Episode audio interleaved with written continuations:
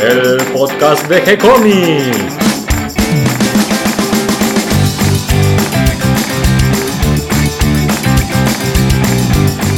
Muy bienvenidos a un nuevo episodio de G-Comics, el podcast donde hablamos de todas las técnicas necesarias para realizar un cómic, cómo dibujar un manga y todo el conocimiento requerido para dibujar esa historieta que tenemos dando vuelta en la cabeza. Mi nombre es Gonzalo García y mi intención y la de todos los que hacemos G-Comics es colaborar con aquellos que estén interesados en avanzar, en progresar, en mejorar en su formación como dibujante de cómics. Y hoy, en una nueva semana de este podcast, tengo la suerte de que me acompaña la bella Catalina García. ¿Cómo estás, Cata? Muy bien, ya terminando la semana, preparando la tarea para el taller de mañana y leyendo un poquito durante la semana, algo de historieta, algunos libros. Ahora vamos a hacer un pequeño recorrido, un resumen de la semana, pero ¿de qué va a tratar el programa de hoy? Y el programa de hoy vamos a tener a Claudio Díaz charlando con vos, no conmigo, sobre el gran Conan. Sí, y ahora vamos a ir a esa entrevista, a esa charla tan linda que tuvimos, pero te quería hablar un poquito de lo que yo también anduve leyendo esta semana. ¿Qué hiciste esta semana? Estuve, por un lado, leyendo un poco de Orion, de Masamune Shiro. Sí, un gran dibujante. Sí, que eh, tiene una historia muy linda, eh, donde habla de la psicociencia.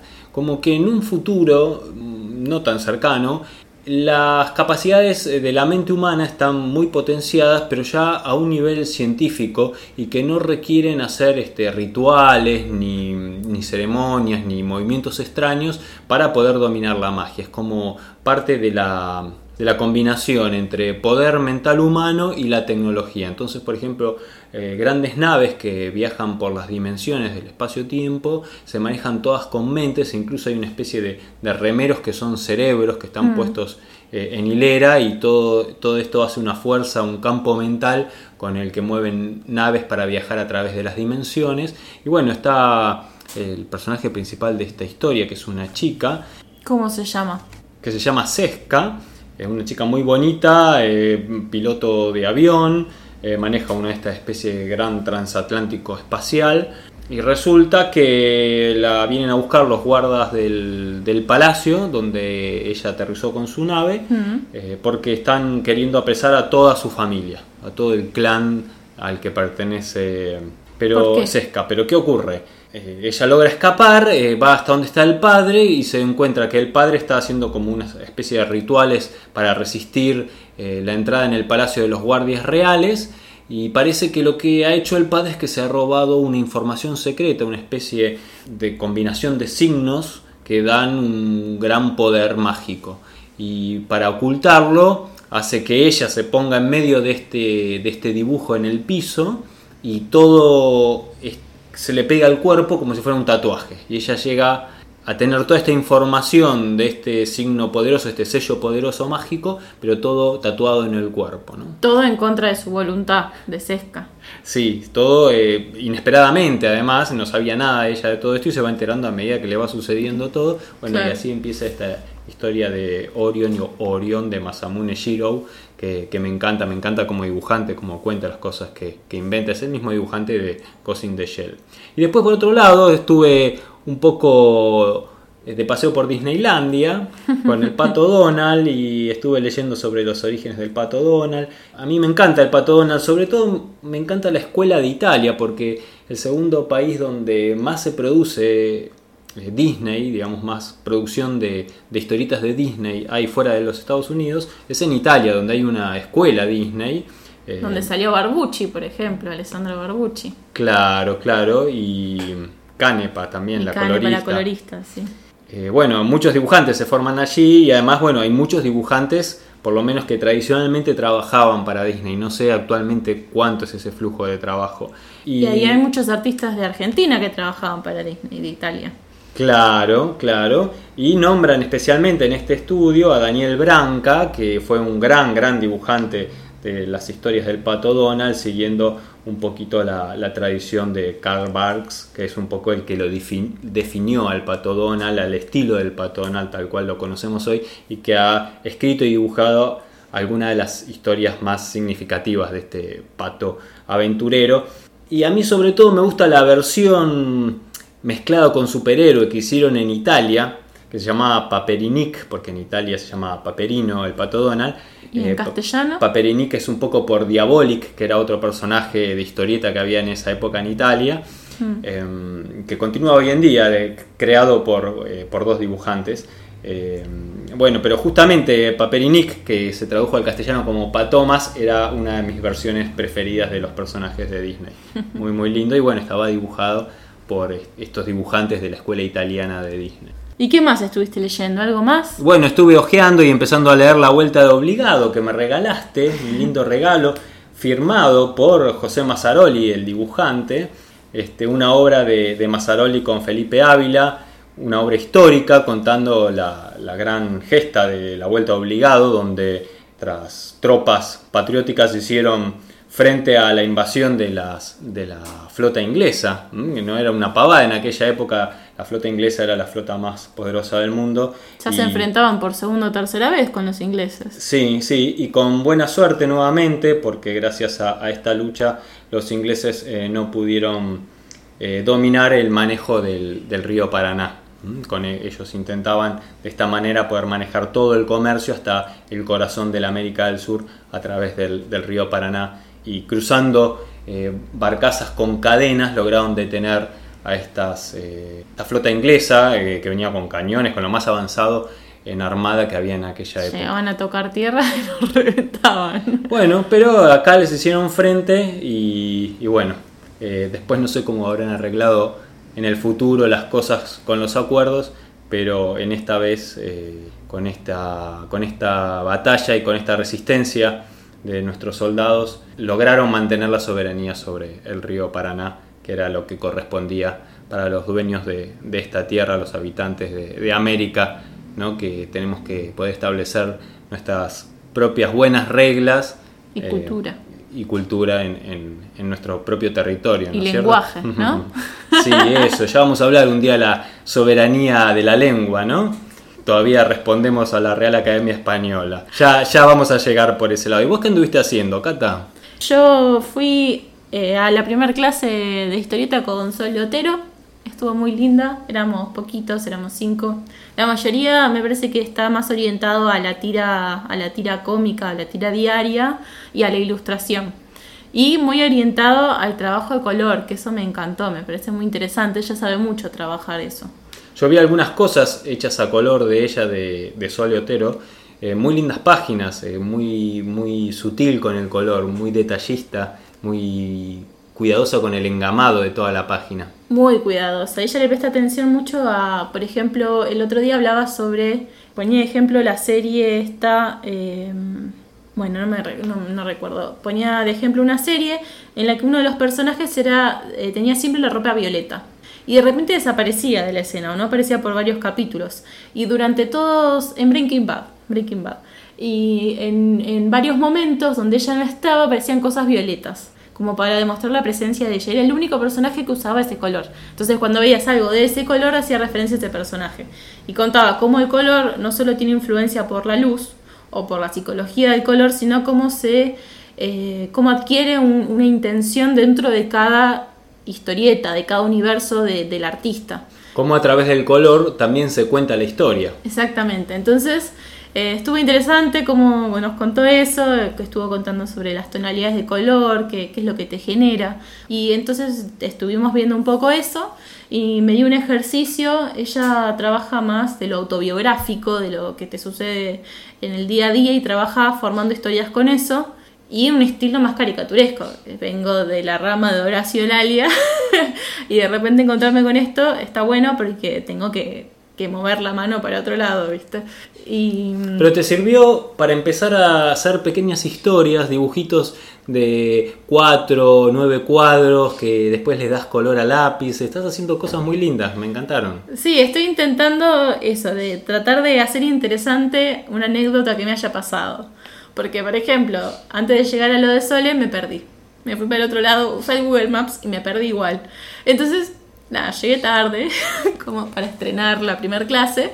Y eh, cuando salí, me iba a ir a la feria de historietas, que yo anuncié la semana pasada que iba a estar. Eh, también me fui para el otro lado.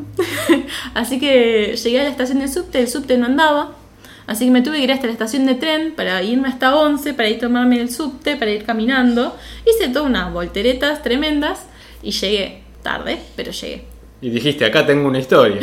claro, dije, bueno, voy a tratar de, contar esta historia de una forma entretenida, de una forma más dinámica, algo que te interese, y le puse los, y traté de trabajar esto de los colores con la, con la desesperación. Me puse a buscar en Google cuáles eran los colores de la, de estar acelerado, de la desesperación y un poco del enojo. Entonces lo hice todo en una gama de amarillos y naranjas y rojos. Creo que quedó lindo. Pero bueno, todavía tengo problemas con los diálogos porque puedo logré armar la historia, pero no logro poner los cuadritos de, diálogo. Pero bueno, yo lo voy a ir trabajando, pero está interesante. Y bueno, llegué a la feria de historietas y mm, estaba muy lindo, yo no me imaginaba cómo era. Después de la clase de Soleotero te fuiste entonces a esta reunión de historietas, que no era una reunión de historietistas particularmente. No, era de editores. Cuando yo llegué ya no había muchas historietas y no estaban muchos editores, sino que estaban los que ya los, los comerciantes de esas editoriales. Estaba, entre ellas estaba La Musaraña, después estaba Espiral Ediciones y había algunas, ahora no recuerdo los nombres, pero son editoriales independientes, chiquititas, donde se juntaron todos. Era mucho fanzine.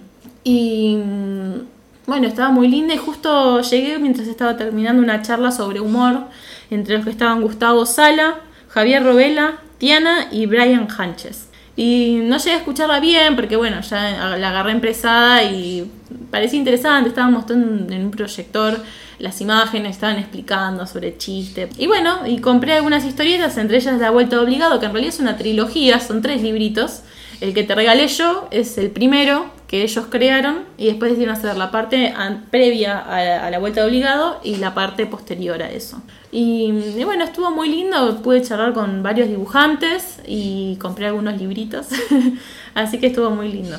Y después en la semana, bueno, a full con G-Comics, porque como todas las semanas fuimos subiendo una página cada día y además tuvimos estreno de nueva serie. El lunes Tuve que llegar el fin de semana corriendo a preparar las páginas. Tuvimos la inauguración de El Sonido de la Noche, que la dibujó y la creó Ushiro Nana, que estaba en su libretita de cuentos y cosas pendientes para hacer, historietas pendientes. Dijo, bueno, vamos a realizar esta. Ya tengo Pazuzu, que es otra de las obras que ella está haciendo, que ya publicó el capítulo 6, sube un capítulo nuevo por mes. Y en nuestro sitio publicamos esta obra original, inédita, la primera vez que ella la está haciendo y la está publicando por primera vez en G-Comics. Y después para reforzar, el martes publicamos la entrevista a Ushiro Nana, donde nos contó un poco toda la historia, de dónde viene ella, cómo trabaja y cómo es su método sorprendente para dibujar eh, cinco páginas en una noche, ¿no? Una cosa increíble. Algo muy tranquilo. que la felicito y bueno, es cuestión de, seguir eh, puliendo y sacando talento de esta chica que, nos viene sorprendiendo con sus dibujos y sus historias. Eh, así que bueno, vamos a seguir leyendo todas las semanas una nueva página del Sonido de la Noche. Así que bueno, los voy a dejar a vos y a Claudio con la charla de Conan. Sí, porque es muy interesante este personaje, Conan, que nace en la literatura. Un personaje que nace con el pulp, con las revistas de, fantasía y de ciencia, escrita por em, Robert Howard, y que sin pensarlo, él, porque en realidad le gustaba más el tema histórico, no tanto la fantasía, pero sin pensarlo, em, inicia un nuevo género en la literatura, que es el de espada y brujería, eh, o lo que también se conoce dentro de la historieta como la fantasía heroica. Y vamos a charlar un poquito con Claudio cómo es que se fue dando este pasaje eh, desde la literatura, donde él en realidad escribe unos relatos y una novela, no hay tanto escrito de, Conan, cómo es que hoy en día hay tantos libros de Conan y cómo después, en los años 70, eh, lo toma la editorial Marvel y hace ese boom, esa historieta que dura 30 años prácticamente de éxito de, Conan, donde además no solo hubo grandes dibujantes norteamericanos como, como Buscema o el inglés eh, Barry Smith, sino que también hubo muchos otros dibujantes de otras partes del mundo, por ejemplo Alfredo Alcará de las Filipinas, y dibujantes argentinos como Quique Alcatena. Así que bueno, vamos a charlar un poquito de todo esto y cómo después, luego de la historieta, llega al cine, a los videojuegos y bueno, es el, Conan que, conocemos hoy en día y que parece que ahora para el 2019 se viene el Conan recargado. Ah. Así que bueno, vamos a charlar un poquito de todo esto. Yo de este lado, Claudio Díaz desde el otro lado de la línea, vamos a empezar con, con un saludo. ¿Cómo estás, Claudio? Hola, ¿qué tal? ¿Cómo te va? Bien, muy bien yo. Tenemos un lindo tema por delante, la historia de Conan el Bárbaro, que empieza primero en la literatura y después va haciendo un recorrido por la historieta, el cine. Ya me vas a ir contando. Sí, es cierto, sí. Además eh, es un personaje que mm, siempre fue pasión para mí, siempre me, me gustó leer eh, tanto como relato, como historieta, como lo que fuera, desde los ocho años. Mi descubrimiento del personaje en la historieta ocurre cuando tenía ocho años. Bien, y llegás a este personaje por la historieta, no por la literatura. No exactamente. Eh, yo empiezo a leer, como supongo que todos los chicos de mi edad, con Pato Donald, tío rico. A los seis años ya doy un salto, me regalan Asterix y ya empiezo a ver que, que la historieta puede dar para mucho más, eh, sin desmerecer, ¿no? Porque yo me divertía mucho también con los patos.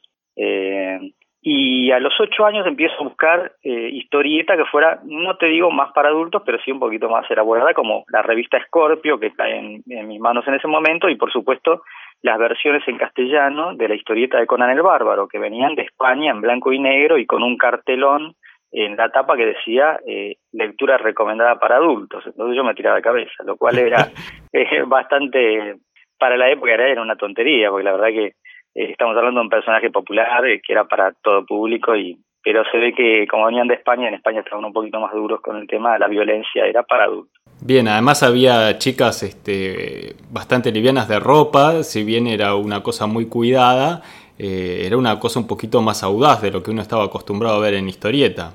Claro, claro. en Estados Unidos existía, existió hasta hace muy poco un código de cómic que toda historieta para ser publicada y distribuida tenía que llevar un sello en la portada que indicaba que cualquiera la podía leer sin problemas. Entonces, Conan el Bárbaro, si bien era un personaje muy distinto a los superhéroes de la época, eh, con un código moral distinto y más personal y con una estética mucho más salvaje y erótica, en cierto modo, igual llevaba la aprobación, o sea que nunca se veía más allá de lo eh, políticamente correcto. Bien, ¿te parece que comencemos el recorrido por el creador de Conan? Robert Howard. Exactamente, sí, sí, tenemos que empezar con él. Robert Howard fue un escritor muy prolífico, escribió muchísimo, muchísimos relatos, una o dos novelas, depende de cómo se considera, porque una la dejó incompleta, eh, y publicó en casi todas las revistas pulp de los años 30, con una gran popularidad, eh, y mm, aún teniendo en cuenta que las revistas pagaban con retraso, eh, Howard hizo muy buen dinero y era una de las personas eh, de mejor pasar dentro de su pueblo, eh, en, Texas. Eh, Howard empieza a los 15 años a escribir y a los 18 ya le publican los primeros relatos en revistas en general de terror o de aventura. Él era fanático de autores de escritores de aventura como por ejemplo Rafael Sabatini, que escribían capa y espada. A él le gustaba ese tipo de relatos, así, héroes de capa y espada. Pero como las revistas de los años 30 en general exigían para poder venderle a sus lectores eh, algo de exotismo y de magia, entonces eh, para Howard fue algo natural agregarle magia y brujería a los relatos de capa y espada y sin proponérselo eh, inventó el nuevo género de espada y brujería. Claro, que mm, se lo llama así en inglés y que también se lo reconoce por el nombre de fantasía heroica. Claro, exactamente. Fantasía heroica hace hincapié en que nosotros estamos junto al personaje y viendo la historia desde el punto de vista del personaje. Por eso fantasía heroica. La fantasía épica es cuando el lector toma distancia junto con el autor y lo que ve es un gran mosaico de personajes de pueblos y naciones que pelean, como por ejemplo sería el Señor de los Anillos. Entiendo, entiendo. Y él eh, elabora el personaje de Conan a partir de unos relatos previos que tenía. Él ya estaba en este mundo de fantasía eh, sobre el hundimiento del Atlantis, le gustaba mucho la, mitología griega, las historias antiguas. Sí, es cierto, sí, todo eso es eh, lo que él iba bebiendo y, y, con lo que se entretenía, digamos, de adolescente o de, o de joven. también le gustaban las teorías de Madame Blavatsky, de que en realidad esta señora Madame Blavatsky era una especie de medium y, futuróloga que decía que podía entrar en contacto con eh, civilizaciones pasadas a través del poder de la mente y de regresiones y ella decía que hubo varias humanidades antes de la actual y por lo tanto que eh, uno podía conocer civilizaciones anteriores a través de esta especie de, de conexión mediúmnica que tenía. Eh, Howard lo toma por el lado fantástico, dice, me viene bien hacer de cuenta que hubo mundos anteriores que además le permitía él escribir más rápido, porque si bien él escribía relatos de fantasía histórica, eh, tenía que atenerse a lo que era la historia y, e investigar mucho en una época en que había que investigar eh, yendo a la biblioteca o consultando libros propios, no había internet, ¿no? te podías mandar una macana muy fácil. Entonces lo que hacía él era inventar un mundo. Primero inventó Atlantis y eh, situó ahí al rey Paul, al Atlante, que era como una especie de bárbaro que desde de Atlantis o Atlántida en castellano se muda al, a Valusia, que era el reino más importante de su época, que quedaba en lo que hoy sería Europa, eh, y desde, desde abajo, o sea, de ser un, luchador, un mercenario, termina eh, tomando el poder y siendo el nuevo rey de Valusia. Esta época sería un poco antes de las, de las grandes civilizaciones históricas, una época imaginaria, ¿no? Justamente entre el hundimiento del Atlantis y cuando empiezan los desplazamientos de, de los grupos humanos en el continente europeo. Claro, claro. Eh, Howard sitúa aproximadamente hace, a ver, sería unos 15.000 años la época de Cal, el rey Cal. Em, en esa época él dice que coexistían los atlantes, los pictos y algunos pueblos como los lemurios, eh, eh, bueno, que estaban un poco tomados de parte de la historia y parte inventados, extrapolados hacia atrás sería. Cuando, cuando la Atlántida se hunde, termina la época del rey Col y empieza lo que él llama la Edad Iboria, desde el hundimiento de la Atlántida con los nuevos reinos que cubren Europa y África, lo que sería hoy Europa y África, eh, y que termina con una gran eh, hecatombe o, cataclismo eh, más o menos hace 10.000 años o 10.500 años eh, que, que digamos que eh, patea el tablero para que de los restos aparezcan las civilizaciones actuales, o sea, las que nos eh, originaron a nosotros, por ejemplo, sumerios, egipcios, griegos, hindúes, eh, todos esos lo que él llamaba hijos de Arias, ahora me acordé, vendrían a ser los descendientes de Bendia o de la India que, eh, según eh, la historia o los antropólogos, eh, fueron colonizando Europa, y dando origen a los países actuales. Bien, y en uno de estos pueblos nace Conan, que es Conan de Cimeria. Cimeria es uno de, estas, de estos reinos imaginarios, de estas regiones imaginarias que había puesto en su literatura Howard y hace un primer relato, porque no empieza con una novela Conan, ¿no es cierto? Empieza con estos relatos en, en estas revistas de pulp. Claro, exactamente. Howard sabía que un relato corto o medio era más fácil de vender eh, porque las revistas publicaban principalmente relatos. Para publicar una novela tenían que fragmentarla en cuatro o cinco partes y los lectores tenían que comprar los números mensuales hasta llegar al final. En cambio, eh, si vos haces un relato, tenés más probabilidades de que se venda a la revista. Entonces, eso fue lo que hizo Howard. Primero escribió un relato del rey Cole, situado en el Atlantis, muy poético, muy con un personaje muy con mucha mucho drama existencial, eh, que tenía que defenderse de unos demonios que asaltaban su corte, que era precisamente este rey Cole. Em, la revista se lo rechaza, porque le parece un poco pesado al, editor, François Wright, le dice, no, mira, esto no le va a gustar a la gente, muy poético, muy intimista, y acá necesitamos eh, aventureros de, de puño o de capa y espada. Entonces el tipo se va y lo reescribe y cambia el personaje, se le ocurre Conan y se le ocurre Cimeria durante unas vacaciones que él se toma. Cuando vuelve dice, no, ya tengo algo, voy a hacer un, mundo nuevo, unos 3.000 años después de Cole, pero antes de la historia escrita, eh, que se llame la Edad Iboria. E inventa la Edad Iboria, empieza a adaptar reinos hacia atrás, como te había comentado antes, por ejemplo, para Egipto eh, les inventa unos antepasados que serían los eh, estigios. Argos vendría a ser un país anterior a Grecia, eh, vendría a ser anterior a España, eh, Aquilonia anterior a Francia, más o menos por la ubicación que tendrían eh, en esta edad iboria. Y Cimeria, si bien toma el nombre de una tribu de los Cárpatos, lo sitúa finalmente en eh, donde después estarían los celtas, o sea, en, o en el norte de Galicia o en el sur de Inglaterra, por ahí. Ahí estaría Cimeria en su mundo.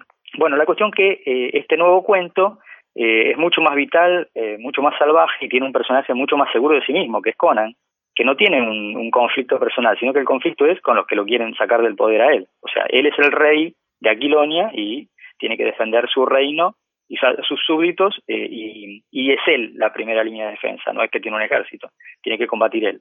y este cuento fue furor entre los lectores, o sea, se lo, se lo aceptó el editor y después recibió muchísimas cartas de los lectores Así que el editor le dijo, mira, seguí por este camino, quiero más relatos de Conan, y eh, tal es así que Howard incluso le dio para publicar un ensayo, eh, para publicar en esa misma revista Weird Tales, eh, sobre la edad Iboria, en la que cuenta el origen y desarrollo de la edad Iboria desde el hundimiento de la Atlántida hasta que aparecen los reinos de la época de Conan. Bien, él en total escribe unos 20 relatos más una novela que se llamó La Hora del Dragón. Exacto. Y en 1936 se suicida, muere así bruscamente. Así es, sí, sí, es terrible porque eh, muere en el mejor momento, cuando ya estaba demostrando que su prosa era muy superior incluso a cualquier cosa. Porque lo que tiene el pulp es que uno tiende a considerar al escritor pulp como un escritor eh, de oficio, de batalla, ¿no? Como que te escribe cosas para que la publiques rápido. Y en realidad no, porque había unos autores geniales. Tennessee Williams, por ejemplo, publicó también Weird Tales, el mismo que hizo un tranvía llamado Deseo. Eh, Robert, Robert Howard, obviamente, que estamos hablando de él. Eh, Lovecraft también, ¿no? Lovecraft, claro, también escribió ahí. Lovecraft, que sus relatos siguen vigentes hoy día, y Clark Caston Smith, que fue un, tipo que, un escritor que logró que la, la poesía eh, inundara la fantasía. Eh, sus relatos son un placer leerlos por el solo por el solo hecho de leerlos. Le encontrás el placer en la en la dicción, en la redacción, más allá incluso del contenido. Qué bárbaro, y todos reunidos en esta revista. Exactamente, era una revista eh, que nunca más se fue, fue alcanzado el nivel. Eh, si bien hubo otras revistas de otros géneros, ciencia ficción, posteriores, eh, dentro de la fantasía probablemente no exista otra revista con tan buenos autores eh, juntos en un mismo número. Bien, incluso quedan algunos relatos inconclusos de, de los que él estaba escribiendo. ¿Y qué pasa entonces con Conan? ¿Por qué no terminó ahí Conan? Y la verdad es que Conan fue muy popular, muy popular. Antes de morir, Howard recibe un mensaje de Inglaterra, porque sus relatos eran vendidos también en Inglaterra, y le piden por qué no se anima a hacer una novela de Conan. Y el tipo agarra, dice, ¿y cómo no? ¿Cómo no lo voy a hacer? Me, encanta. Entonces recicla algunos de los cuentos inconclusos eh, que no llegó a vender o no llegó a terminar porque no estaba convencido y arma una historia larga de Conan en la época en que es rey que se llama La Hora del Dragón. El nombre original que le pone él es La Hora del Dragón. Eh, la verdad es buenísima como novela, tiene un ritmo que no para nunca y es como una especie de mm, eh, novela por etapas, en la cual hay cuatro o cinco etapas eh, básicas en las cuales él tiene que resolver cosas, eh, luchar contra determinados enemigos, hasta que al final resuelve todo, todo el tema central de la novela, que es que a él lo derrocaron como rey. Mm. El enemigo, eh, aliado con un brujo, lo derrocan, ponen a un rey títere, que en realidad está puesto por otra nación iboria, y, y él, a lo él lo dan por muerto, se escapa de la mazmorra, tiene que eh, volver a su pasado de pirata para conseguir aliados, después tiene que buscar una joya que va a, derrotar al brujo, eh, y bueno, va encontrando, va recuperando parte de su pasado en el camino y finalmente cuando encuentra la joya y vuelve, logra vencer, logra que sus aliados venzan al brujo mientras él se, se ocupa de vencer a los a la nobleza que lo derrotó y, y sacársela encima de una vez por todas.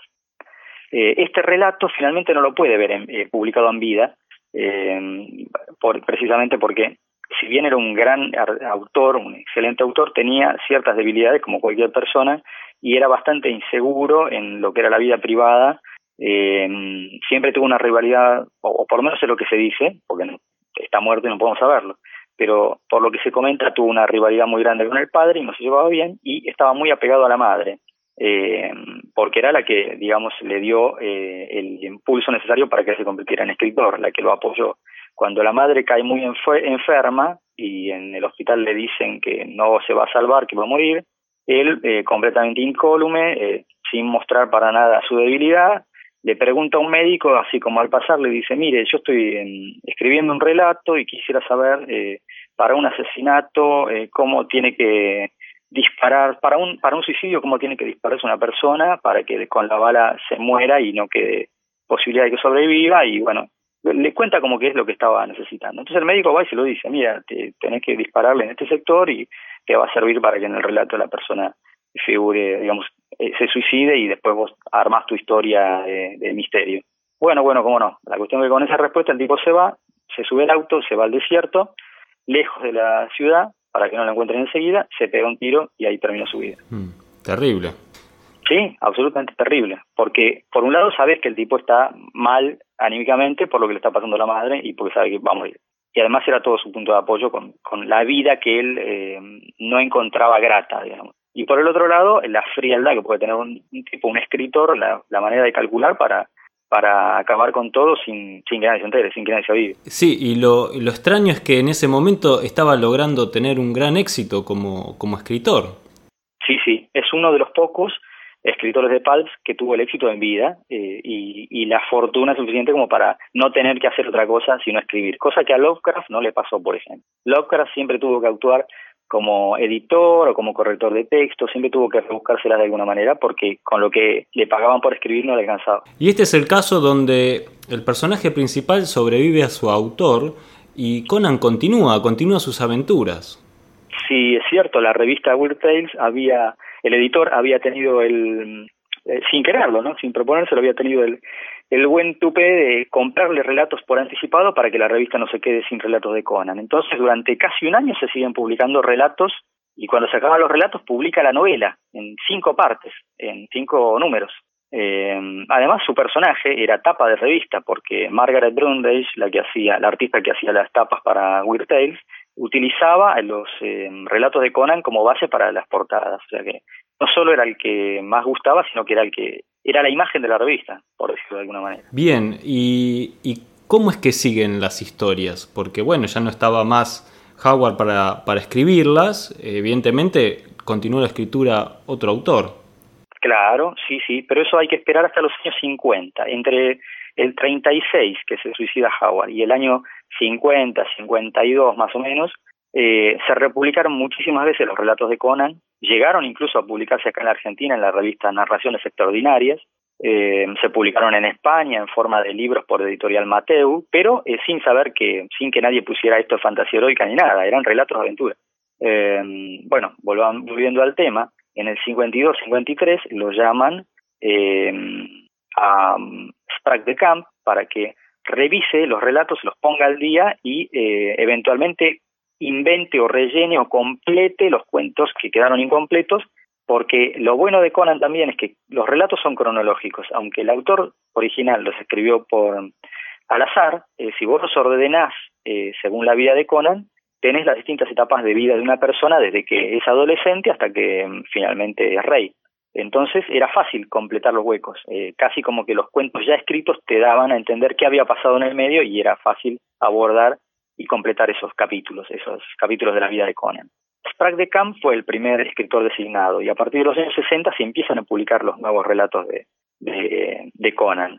Y el otro escritor que también está, que era un fanático, de, siempre fue un fanático de la fantasía, Lynn Carter, eh, que lamentablemente tuvo otra muerte trágica también porque eh, tuvo un tumor en, en, la cara que lo tuvieron que operar y, y quedó, digamos, eh, estéticamente no, no no podía mostrarse en público y se dedicó a la bebida y bueno, perdimos otro escritor de esa manera.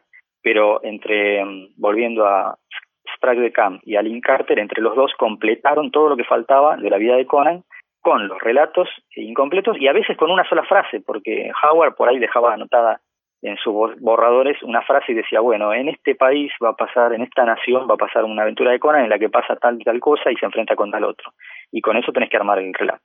La verdad que, eh, si bien no tenían el mismo nivel, fueron muy buenos los dos. Y eh, en total, entre lo que Howard había escrito y lo que agregaron de Camp y Carter, más o menos hay una docena de libros de aproximadamente 250 páginas. Y lo interesante, a ver si es correcto el dato que yo tengo, que aquí es cuando hace la aparición como ilustrador de Fran Frazetta. Absolutamente. Haciendo las tapas. Hace ocho tapas de estos 12 tomos. Sí, exactamente. Ese es el, digamos que Conan tenía todo para ganar, pero cuando le pusieron a Fraceta como portadista y además a Fraceta le encantó el personaje, ahí despegó del todo. Claro, para los que no conozcan, Fraceta es un ilustrador maravilloso. También dibujó algunas historietas en blanco y negro. Manejaba la técnica del blanco y negro, tanto como del color y la anatomía de, de una manera genial. Vale la pena verlo y bueno, creo que terminó de definir visualmente al Conan que conocemos hoy en día. Sí, absolutamente. Eh, Frank Frazetta, con las portadas que hizo para algunos de esos 12 volúmenes cronológicos de Conan, le dio un aspecto muy moderno, mucho más salvaje eh, y mucho más eh, vital eh, de lo que venía teniendo hasta el momento. Por ejemplo, si uno ve ediciones anteriores, como alguna que otra que conseguí, Eh, Conan es un bárbaro más parecido a un romano, con pelo cortito, con capa, con coraza, y no es el Conan que todos tenemos en mente. Eh, si Fraceta fue el que lo transformó en ese salvaje de pelo largo, de ojos refulgentes, todo bronceado, musculoso, con un taparrabo y, la espada en la mano. Eh, es cierto, la verdad que eh, fueron geniales. Cualquiera que haya visto esas, esas ilustraciones de Fraceta puede darse cuenta que son insuperables. Vamos a poner algunas de esas imágenes como para que puedan ver. Y, y acá ya nos vamos acercando hacia la historieta.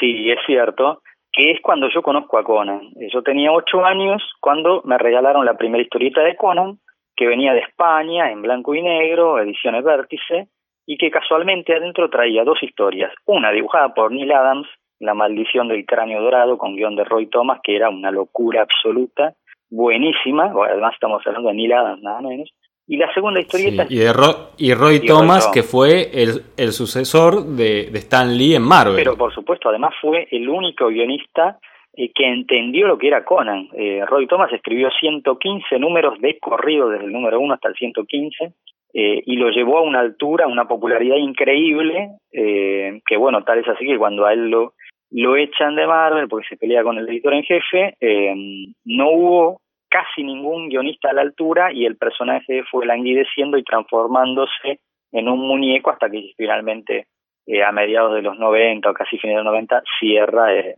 pierden los derechos y pasa a Dark Horse. Eh, pero. Bien. Y, y contame, ¿cómo es esta época de la historieta de Conan? Y en los 70 había mucha experimentación, entonces, eh, si bien Marvel estaba eh, basada en el éxito que tenía con los superhéroes, eh, Stan Lee sabía que tenía que que mm, probar otras otros temas, otras otros formatos, por ejemplo el formato magazine en blanco y negro, que a él le gustaba, pero no no había tenido el, éxito necesario, digamos que el cómic en los kioscos se vendía en color y en formato comic book.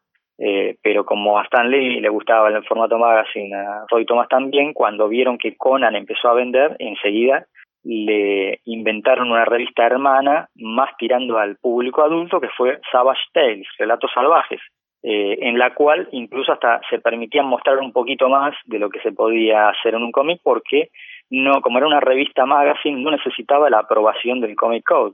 Así que eh, los grandes dibujantes de la época pudieron dibujar a gusto y placer lo que querían, salvajismo, erotismo, eh, manierismo, eh, por ejemplo, Barry Smith eh, hacía páginas que eran dignas de del mejor Alphonse Muja, por ejemplo, eh, o John Buscema, que trabajaba los personajes y vos los mirás y vos decís, acá tengo las estatuas de Miguel, Ángel. Eh, la verdad que Conan cayó en un buen momento en Marvel y lo, lo explotaron eh, lo suficiente como para que quedara como el gran personaje de los años 70.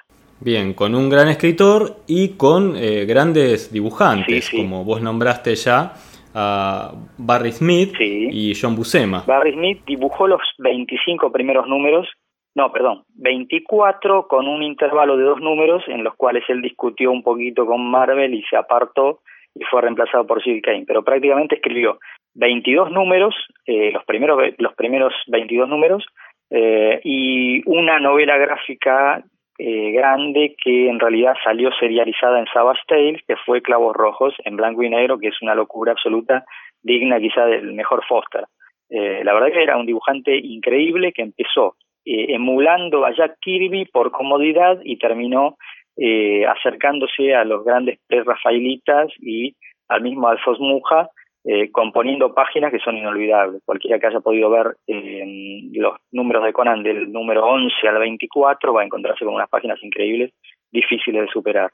Y después, como reemplazo, cuando finalmente Barry Smith eh, decide cortar con Marvel y no dibujar más Conan, lo llaman a John Buscema, que era un dibujante que tenía la anatomía con, pero aprendida a la perfección y que era un mago utilizando las diagonales en la composición de sus cuadros. Entonces, cualquier número de Conan el Bárbaro dibujado por eh, John Buscema es acción pura porque no hay manera de no tiene nada de estático. Todo todo es acción. Hasta te dibuja una escena en un bar con el tipo tomando una cerveza y es acción pura también. Es genial. Es uno de mis dibujantes favoritos por cómo cuenta. Ah, mirá, no sabía. tiene una narrativa súper dinámica sí. y además es muy versátil maneja todos los géneros desde superhéroes a historietas románticas. Claro. Así que sí tiene que ser genial todo eso sin duda Y a mí eh, me, convirtió, la verdad, cuando leí ese primer Conan de chico, eh, creo que había conseguido tres o cuatro nada más, eh, y la mayoría estaban dibujados por John Buscema, excepto este de Neil Adams, y me partió la cabeza. Entonces dije, no, yo tengo que conseguir más de esto. Pero era muy difícil porque no era Conan una revista nacional. Venía de España y venían pocos ejemplares y andaba a conseguirlos. Pero por suerte, entre canje de revista y ferias y qué sé yo, llegué a conseguir algunas ediciones chilenas que eran maravillosas, eh, de la época en la cual empiezan a trabajar para Marvel los dibujantes filipinos, que eran los que hacían tramas a tinta, que eran, pero no sé si algunas vez las viste, Alfredo Alcalá. Eh, claro, Alfredo Alcalá, eh, maravilloso, que además, este, que yo pensé inicialmente que era un dibujante español por el nombre. Pero no, es filipino porque, bueno, las Filipinas fueron este, colonia española y, se, se, habla español, sobre todo en la, en la generación anterior a, la nuestra actual. Y, bueno, y hay muchos nombres españoles, tanto de los lugares como de, las personas. Y bueno, Alfredo Alcalá viene de Filipinas, se formó allí y además era un dibujante de una velocidad increíble, era capaz de dibujar una decena de páginas en un solo día. Sí, eh, hay muchísimos datos que no, no nos va a alcanzar el programa para hablarlo, pero la verdad que Alfredo Alcalá tiene una vida, fue espía eh, de los americanos durante la invasión japonesa a las Filipinas. Eh, tenía 15, 14 o 15 años y iba con la bicicleta dando vueltas y tomando notas mentales que después las transcribía en un papel y decía dónde estaban las fuerzas japonesas. eso no, no lo sabe casi nadie. Y el tipo era, era un dibujante, era un artista.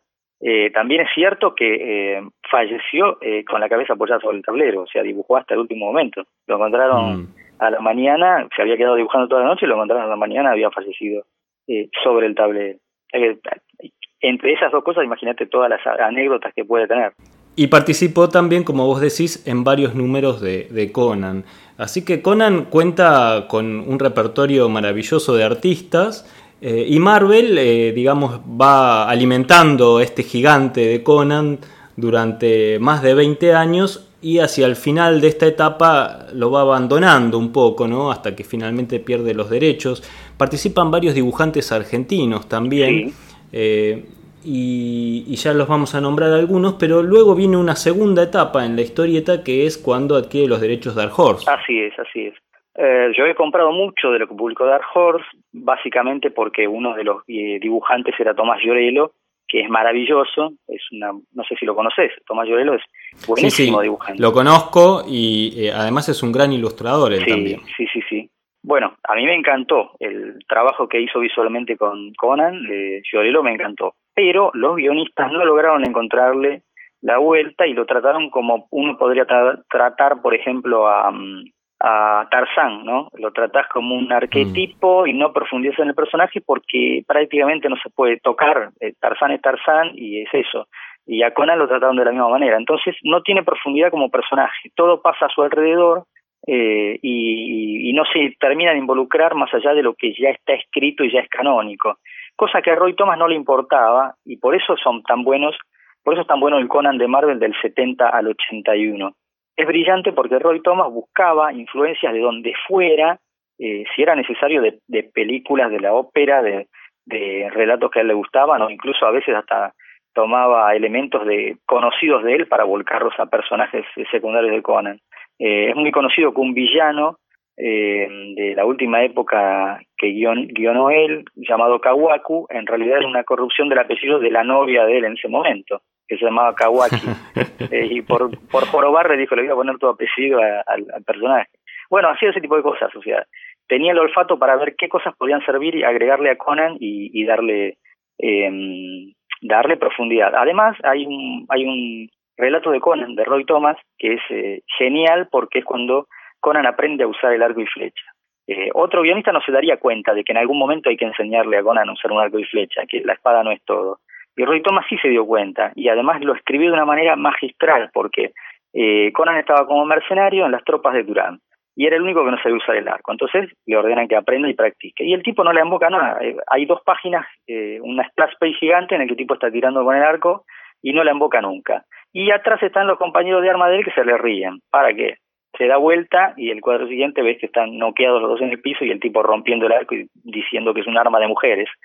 La verdad que esa escena, este, metida en una historia de aventura, te hace reír tanto que, que vos te encariñas con el personaje sí o sí, decís, este personaje sí, sí tiene, tiene eh, profundidad, tiene dimensión. Un tipo que se enoja por lo que le mandan a hacer es un personaje y no algo, cano, algo tan canónico y tan firme como lo que hizo después Dark Horse.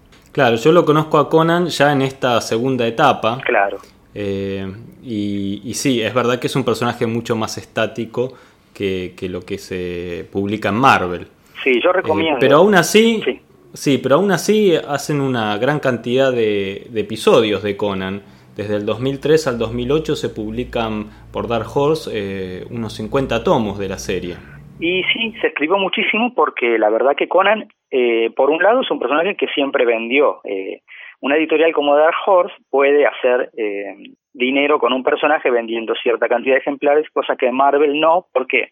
Porque Marvel necesita mucho más mercado, mucho más volumen de venta, entonces ya no le convenía pagar los derechos.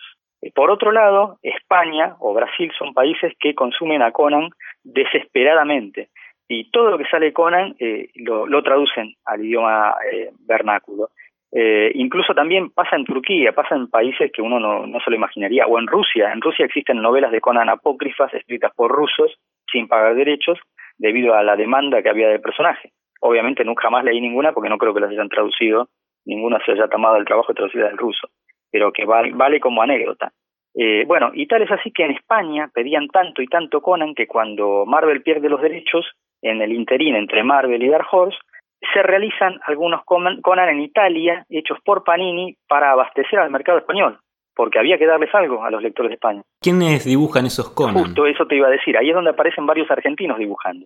Eh, Rubén Merisi, ah. por ejemplo, que dibujó 5 o 6. Sí. Eh, Ricardo Villagrán, Enrique Villagrán, Enrique Alcatena.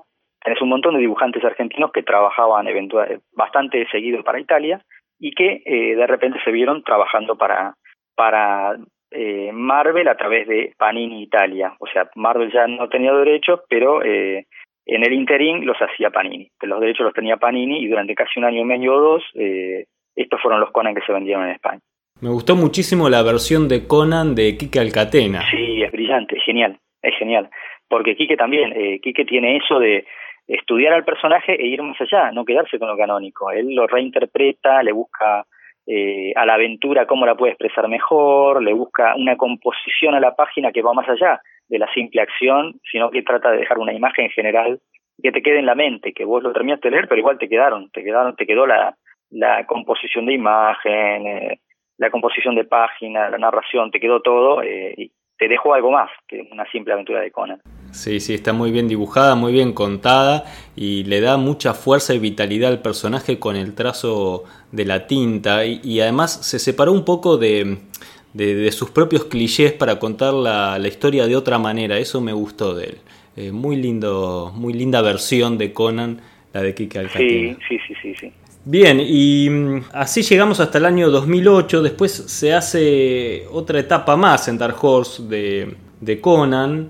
Acá ya le pierdo un poco el rastro. Y llegamos a las películas también. Sí, eh, debido al éxito de Marvel a fines de los 80, eh, justo, justo coincidiendo para el momento en que Roy Thomas se pelea y se va, eh, Dino de Laurentiis había comprado los derechos para hacer películas, de las cuales eh, en principio iba a ser tres, con Arnold Schwarzenegger como protagonista, y finalmente solo se hicieron dos, porque em, los guiones, si bien la primera película es muy buena, no responden al personaje de Howard. Es una cosa distinta el Conan de las películas. Cambian un poco el origen, ¿no? De toda la primera parte de su vida y además lo hacen un personaje, me parece un poco más tosco que lo que es el, Conan de, la, de las historias originales. Y vos tenés un, a un actor que no habla muy bien inglés, que es Arnold Schwarzenegger. En ese momento no lo hablaba bien.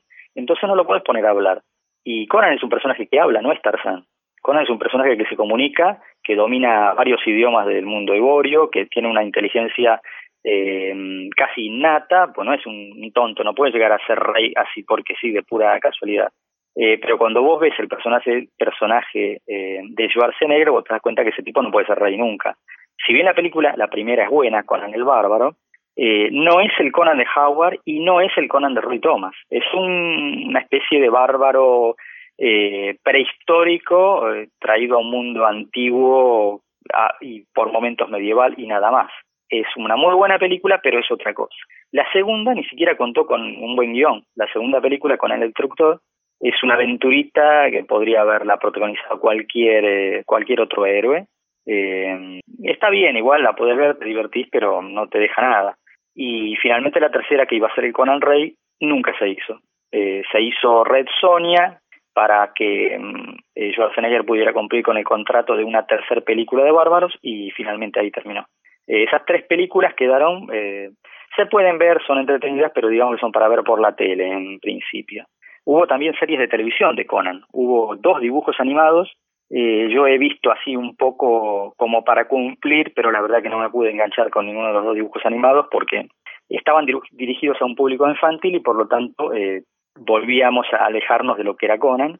Y finalmente una serie de televisión que es curiosa, de la cual se hicieron 22 capítulos, eh, con la cual tengo una relación de amor y odio, porque la verdad que por momentos me parece espantosa y abominable, y en otros momentos le encuentro cosas que digo, pero esto podía haber sido un éxito increíble, porque por ejemplo, en un capítulo eh, adaptan un cómic de Marvel del año 71 palabra por palabra. Y vos ¿cómo puede ser? El respeto enorme que le tuvieron al guion de Roy Thomas para adaptarlo tal cual y la falta absoluta de dinero y de respeto en los escenarios, en las espadas de madera pintadas, en mm. los trajes de cotillón. Entonces, claro, para mí esa serie, si bien el personaje, el actor también estaba bien, Ralph Mueller, eh, es, es una cosa, yo no, no, puedo terminar de darme cuenta si me gusta o no, la verdad, porque por momentos me gusta y por momentos digo es un desastre.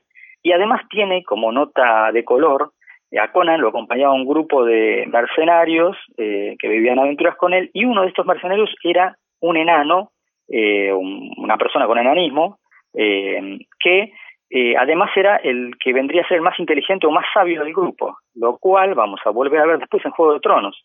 no es un dato menor eso. Si bien hay un abismo entre una cosa y la otra, no estoy diciendo que George Martin lo haya copiado para nada pero no me sería raro imaginar a George Martin mirando la serie diciendo qué mal que hicieron esto, si yo usara una persona con enanismo lo haría de, de otra manera. Y tal cual, tal cual. Y llegamos a, la época actual donde hay un proyecto, están armando, hay algo justamente que tiene que ver con un poco con, con esto que me estás nombrando. Claro, claro. Eh, sí, Amazon en su proyecto de, series eh, para, para ¿cómo es que se dice? Mira, no me sale la palabra, como Netflix, eh, estas que vos contratás, eh, ¿cómo se llama? ¿Paquetes de series? No, ¿cómo, cómo se llama cuando contratas Netflix? Servidor tampoco es, mira, se me escapó el... Bueno, pero más o menos el concepto sería que Amazon... Una suscripción, cuando te suscribís a, a, estos canales eh, pagos mensualmente, digamos, pagos recurrentes. Eso, eso, bueno eh, como vos lo dijiste, eh, Amazon eh, compite con Netflix creando sus propias series y eh, vendiéndolas en paquete. Y ahora tiene el proyecto, ya contrató los derechos para hacer Conan, la serie Conan, y las personas involucradas son al menos un productor o una productora de Juego de Tronos y uno de los guionistas. Así que por ese lado uno respira y dice, por fin van a hacer algo de verdad bueno. Y además, como va a ser una serie así por suscripción, no va a estar sujeta a un, a un montón de trabas y, ñoñerías que tiene cuando es para televisión abierta o para eh, gran público que dice, no, pero bajar los decibeles, hacerlo más infantil o, o metele tal o cual cosa. Eh, me parece que eh, va a ser bastante personal y bastante cercana, o, o, yo espero que sea bastante cercana al Conan original de Howard. Y hay otra noticia más, mira, esta por ahí es eh, primicia absoluta. Eh, coincide con que en el año 2019 los derechos vuelven a Marvel, los derechos del personaje en historieta. Eso te iba a decir, el 2019 puede ser el año de Conan. Puede serlo, ¿eh? Puede serlo, con la reformulación del personaje, volviendo a la casa original que lo vio eh, triunfar en cómic. ¿Quién te dice que no lo llamen a Roy Thomas para hacer algún filín, algún numerito como homenaje eh, y que además esté a la altura? Porque ahora eh, me parece a mí, es una buena oportunidad el 2019 para que empiece el personaje otra vez con todo. Sí, sí, este, es, un, es una linda idea, un lindo proyecto y un personaje que tiene una historia rica, interesante, tanto para desarrollarlo lo ya contado nuevamente como para agregarle más detalles y, nuevas historias intermedias ¿no? en todo este mundo de, de Conan. Tal cual, tal cual. Eh, así que bueno, ¿Quién te dice que el año que viene no tenemos que hacer eh, un nuevo episodio del programa hablando del nuevo Conan? Ojalá, ojalá. La verdad que es un personaje que a mí siempre me gustó, ya te digo, nunca lo abandoné. es el personaje con el cual, gracias al cual aprendí a leer en portugués y en inglés, además. A Conan de Barbarian le debo haber aprendido en inglés. Y en la época en que resultaba tan difícil traerlo de España, llegaban las revistas de Brasil. Así que ahí me tiré de cabeza a leerlas en portugués. Eh, mi, digamos, el, el, el, perderle el miedo a los idiomas se lo debo al personaje, seguro, seguro. Mira qué bueno, mira qué bueno. Y, después anduviste escribiendo para Brasil vos, así que este, ha sido un ida y vuelta. Qué, qué, bueno. Es cierto. Y hablando, hablando de eso, estoy leyendo tus cuentos de ciencia ficción y me encantan. Ah, muy bien. Me encantan tus relatos de ciencia ficción. Eh, me parecen súper ingeniosos con finales sorpresivos. Este, así que apenas lo termine voy a, leer eh, Relatos de Tierra de Terra Incógnita, tu, tu novela de, justamente de, fantasía heroica, de, espadas y brujería. Bueno, muchas gracias. Y, bueno, todo esto unido con lo que estuvimos hablando de Conan, creo que, que hace un lindo, un lindo cóctel para, para tener un rato de lectura y, de buen pasar en eh, ahora para las vacaciones de invierno, aprovechar el frío de julio acá en Buenos Aires este, para, para ponernos a leer un poco de, aventura heroica, de fantasía heroica con Conan y, con tus relatos de Terra Incógnita. Nos quedó una anécdota colgada, chiquitita, que si queréis la agregas, eh, antes de que Marvel llevara el personaje Conan el cómic, algún astuto eh, editor mexicano, no conozco su nombre, pero supongo que se debe poder rastrear, se le ocurrió en los años 60, llegó a sus manos el relato de Conan, la reina de la Costa Negra, y dijo, estos personajes son buenos para hacer una historieta. Contrató dibujante y guionista y lanzó La reina de la Costa Negra en México. Un título que alcanzó por lo menos los 35 ejemplares, o sea, 35 números, se vendió durante 35 meses eh, en la cual transformó a Conan, a la reina de la Costa Negra, que es Belit, y al brujo Niaga, en tres personajes piratas eh, de la época de eh, la española, la tortuga, el año 1700 más o menos. Adaptó el relato original de Howard, sin pagar derechos, sin mencionarlo, y siguió con las aventuras de Conan Pirata. O sea que el primer Conan de la historieta en realidad se publicó allá por el año 60 en México y quedó oculto hasta que lo redescubrió Roy Thomas y escribió una nota en la revista Savage World of Conan allá por los setenta y pico. Eh, es muy difícil conseguir ejemplares, pero en internet podés ver eh, escaneados algunos ejemplares de esta revista mexicana e incluso un coleccionista subió un video a YouTube en la cual muestra todos los ejemplares que consiguió en México. Así que, como curiosidad, Conan en la historieta existió antes, o sea, tuvo su prehistoria antes de Marvel. Y después, cuando Marvel edita Conan, México consigue los derechos, pero no les gusta el nombre de Conan y vaya uno a saber por qué lo titulan Vulcano. Y por eso casi las primeras 15 o 20 aventuras de Conan se llamó Vulcano. Vaya uno a saber, quizá influencia de Star Trek, vaya uno a saber. y, y con el tema de los derechos también hay toda una cuestión hoy en día. Tienes razón, nos olvidamos de mencionar eso. Hoy en día eh, los derechos de Conan en el mundo, no en Estados Unidos, en el mundo, están libres. O sea que cualquiera puede tomar los relatos originales de Howard, traducirlos y publicarlos en su país. Eh, o si su país habla en inglés, puede publicar tal cual los relatos. Lo que no se puede es escribir eh, nuevos relatos de Conan y ponerle Conan en la tapa, eh, porque Conan es marca registrada. Entonces, si vos querés eh, un día te levantás de la cama y decís, uy, voy a publicar La Reina de la Costa Negra.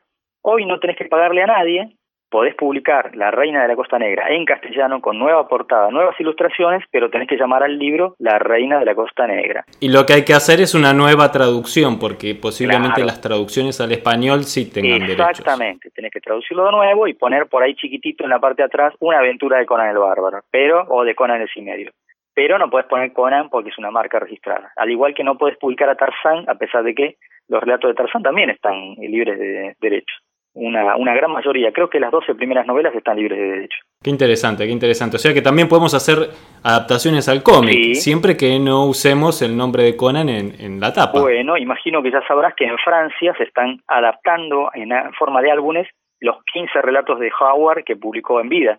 Eh, con autores eh, eh, franceses, en forma de álbum, o sea, como editan ellos, a todo color. Mirá qué bueno, eso sí que no lo sabía. Sí, sí, así que... Interesante, bueno.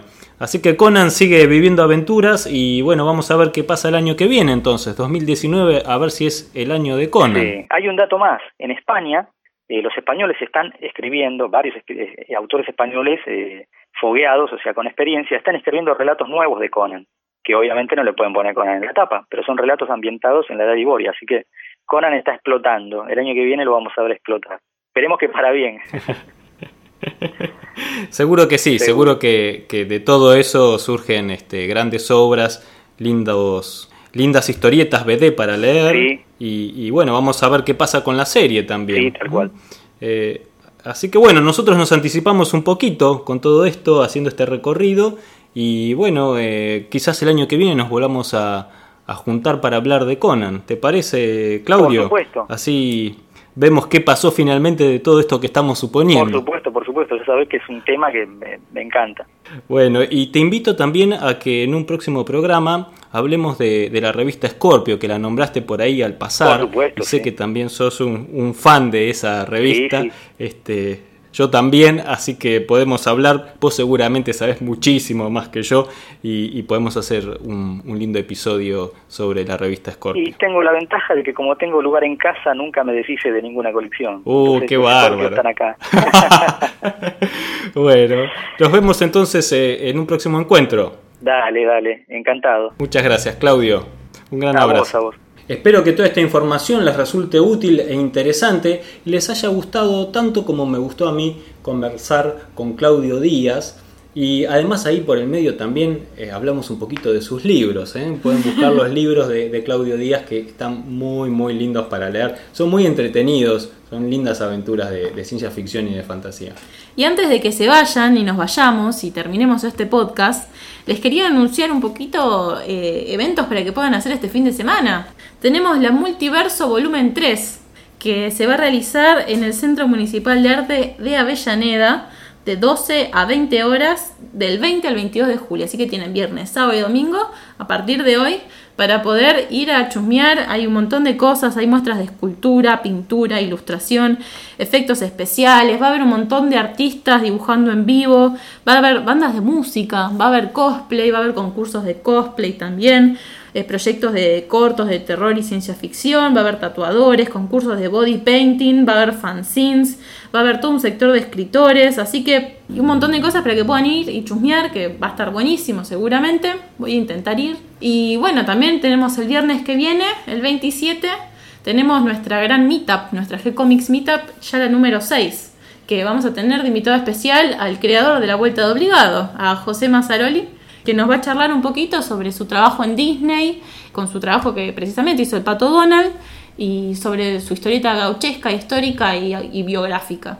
Sí, queremos saber cómo se hace para trabajar haciendo historietas para Disney y cómo es este asunto de dibujar los personajes de Disney que no son para nada fáciles, parecen muy simples, pero yo desafío a cualquiera que se ponga a hacer el pato Donald, que además eh, requiere como de una gran precisión en el tema de las proporciones y en las expresiones de los personajes. Eh, así que bueno, vamos a charlar un poquito de todo eso, nos va a contar también un poco de, su incursión en la historieta gauchesca o, o la historieta que tiene que ver con el costumbrismo argentino y también eh, la adaptación de las biografías históricas o de hechos históricos como el de la Vuelta Obligado, por ejemplo. Y también quiero invitarlos para que vayan leyendo durante la semana las nuevas páginas que vamos a ir subiendo de D&D, del sonido de la noche, de Down. Vamos a tener una nueva página del Vigía este miércoles, esténse atentos, por fin vuelve. También vamos a tener más Bronx, Spectrum Warriors y Alma Riquelme. Y ya estamos preparando el, cómic del mes que viene. Sí, sí, estamos ahí en, fase beta de prueba, ¿no es cierto? Porque ahí hubo que reescribir el guion, bueno, ya vamos a contar, pero bueno, estamos ahí puliendo los detalles para que esta historia cierre y funcione. Vamos a ver qué dice el autor, Lito Fernández. Ojo, ¿eh? Con respecto a la adaptación que hicimos de su historia. Vamos con los guiones de Gonzalo García. Y por otro lado, también los quiero invitar Además de que el viernes que viene tenemos la mitad, vamos a subir una charla que tuvimos con nuestro experto en BD, Mario Working, sobre Jacques Martin. ¿Quién es Jacques Martin? Autor de Alix, una...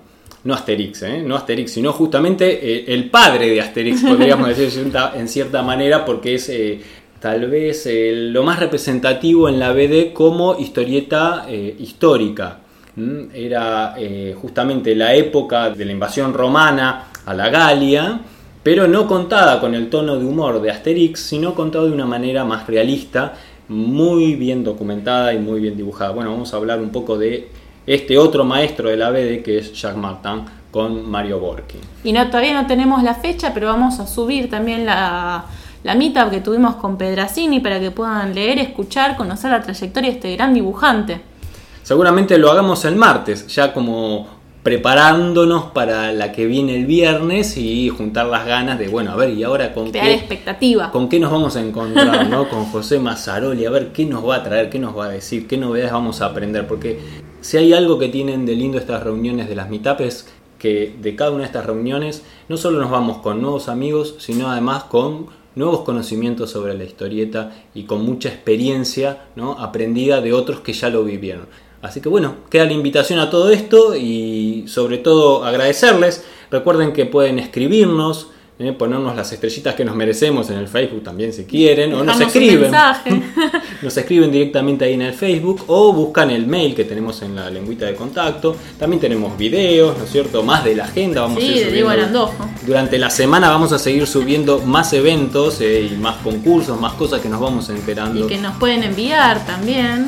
Y también tenemos el blog donde tratamos de subir cada tanto alguna nota que nos haya gustado, ya que el podcast lo tenemos entre una y dos veces por semana. Completamos ahí un poquito de información para el que esté interesado en conocer un poquito más de dibujantes, de historietas, de cómics, de mangas, de lo que quieran. Pueden también enviarnos sugerencias sobre qué quieren que hablemos o también pueden escribir alguna nota si tienen ganas y que la subamos sin compromiso. Siempre, siempre les vamos a responder con alegría y vamos a continuar publicando nuevos episodios. Gracias y hasta la próxima. Gracias, Cata. Gracias, Gonzalo.